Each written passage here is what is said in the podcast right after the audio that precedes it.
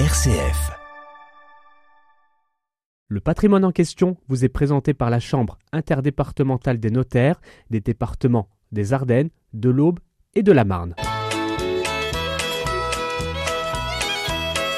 Bonjour à tous, bienvenue dans notre émission Le patrimoine en question. Bonjour Marie-Laure. Bonjour Hubert. Eh bien Marie-Laure, aujourd'hui nous allons parler de droit de passage.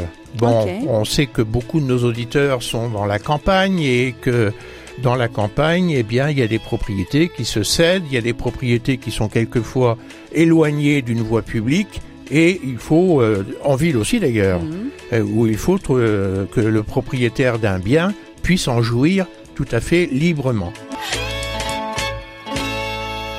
Et donc là, euh, ça tombe bien, euh, notre auditeur nous pose la question et, euh, nous dit ceci. Le propriétaire à qui je viens d'acheter une maison en ville était à la fois propriétaire de cette petite maison et de la propriété contiguë. Elle aussi composée d'une maison et d'un jardin qu'il a conservé. C'est pas facile de faire des schémas à la radio, Mhm. mais euh, j'espère que nos auditeurs voient bien de quoi il s'agit. En fait, euh, il y a un propriétaire unique qui a deux maisons l'une à côté de l'autre, et à un moment donné, euh, d'après ce que je comprends, il décide de vendre l'une des deux. Alors, dans la mesure où la maison que je viens d'acheter avait elle aussi un jardin accessible pour le vendeur depuis sa propriété, la vente a créé une enclave.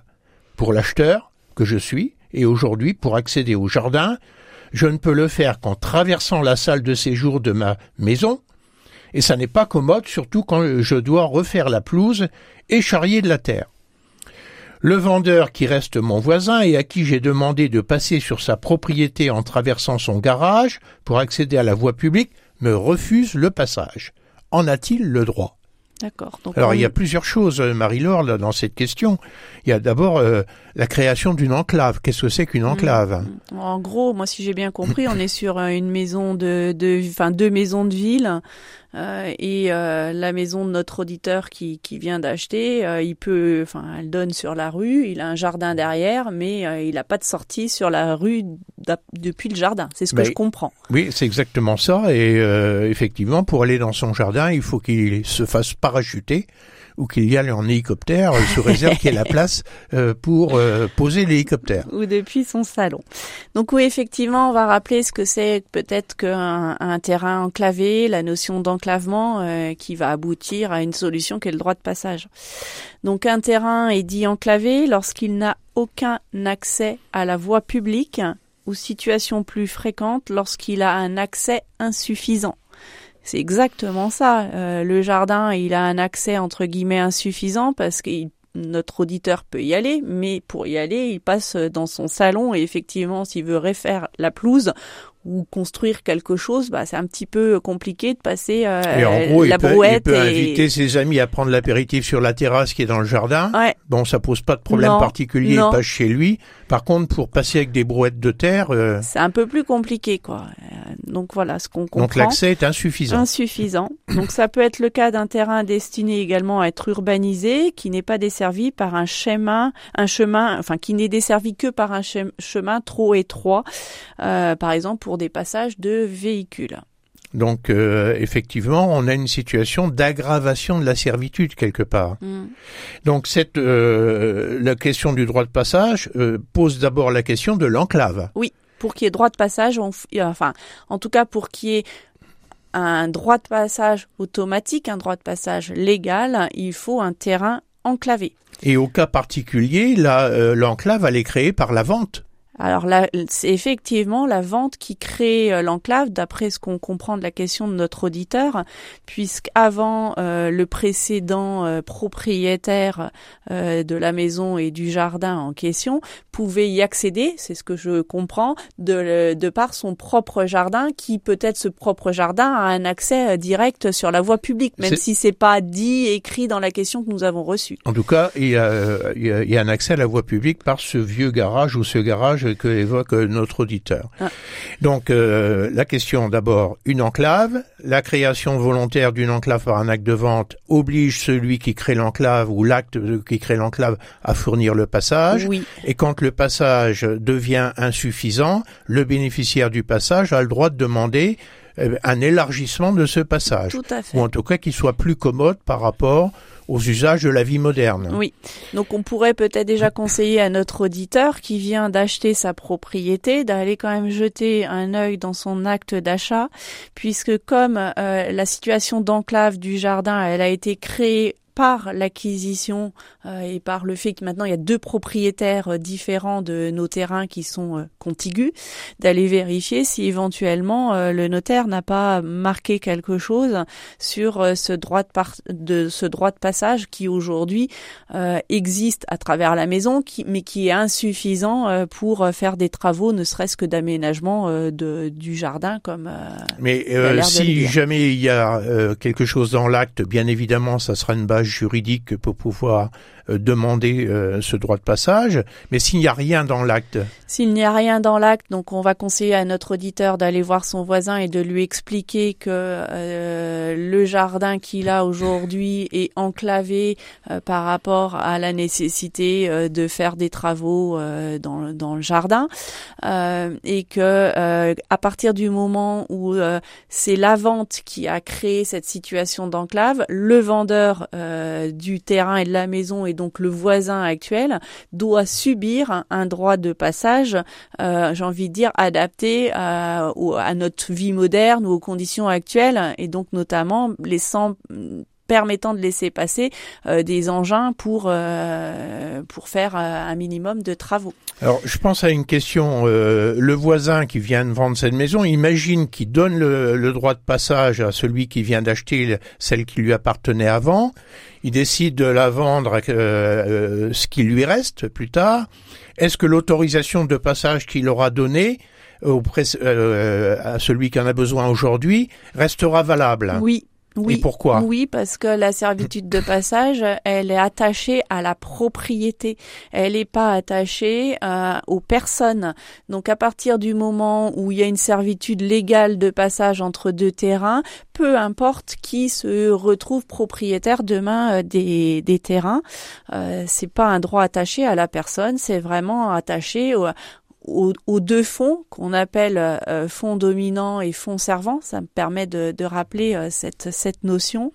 Euh, fonds dominant, fonds servant. Oui, ça mérite d'être expliqué. C'est vrai. Hein. Donc fonds dominant, euh, c'est le terrain qui va bénéficier, enfin d'une servitude de passage, donc là celle de notre euh, auditeur. En fait, c'est le terrain qui en a besoin. Qui en a besoin, tout à fait. Donc notre auditeur, euh, il va avoir un fond dominant, euh, et puis par contre le voisin qui va subir le droit de passage pour désenclaver notre auditeur, eh bien lui, on parlera de fond servant. Alors fond servant, euh, bon, s'il le découvre euh, là maintenant, euh, il pensait peut-être pas qu'en tant que vendeur qu'il aurait cet inconvénient. Il va le découvrir maintenant. Bon, il est clair quand même que euh, d'un côté celui qui a acheté la maison et qui a un terrain enclavé, bah, son terrain il vaut pas grand chose parce qu'il n'a pas d'accès. Mm. Et d'un autre côté, si le fond servant, s'il se voit assujetti à une servitude de passage. D'ailleurs, servant servitude, servitude de passage, ça va provoquer peut-être une dépréciation. Oui, mais euh, j'ai envie de dire c'est comme ça. Il est, c'est dans le code civil euh, que tout propriétaire doit pouvoir accéder. Euh, euh, à la voie publique, même si euh, ça occasionne euh, pour les voisins de subir un droit de passage, une servitude de passage. En gros, la loi nous dit, et c'est d'ordre public, ça s'impose à tout le monde, quand je suis propriétaire d'un bien, parmi les prérogatives de la propriété, il y a l'accès à, la, au domaine public, à la voie publique, qui fait partie des prérogatives de la propriété. tout à fait. Et alors, il y a peut-être juste une petite exception, c'est euh, je peux pas, moi propriétaire d'un terrain, euh, me mettre dans une situation, donc je ne peux pas volontairement me mettre dans une situation d'être enclavé j'ai un terrain euh, qui donne accès sur la voie publique et euh, je décide de faire une construction et de la manière dont je vais faire ma construction, je vais me barrer l'accès à la voie publique et je vais me dire bah c'est tout, je vais passer sur la propriété voisine.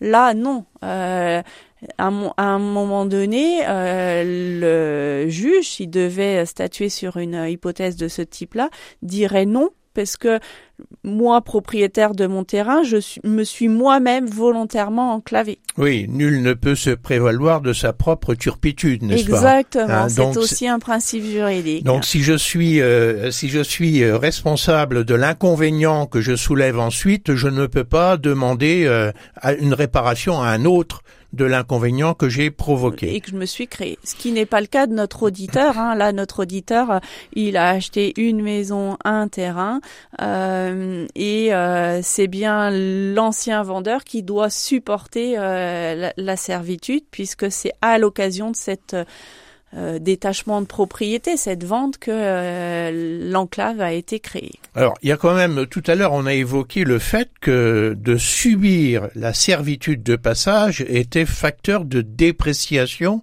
du bien qui subit la servitude. Est-ce qu'il euh, y a des questions d'indemnisation possibles? C'est possible. Les euh, personnes peuvent se mettre d'accord pour que le propriétaire du fonds servant soit indemnisé euh, par rapport à cette servitude.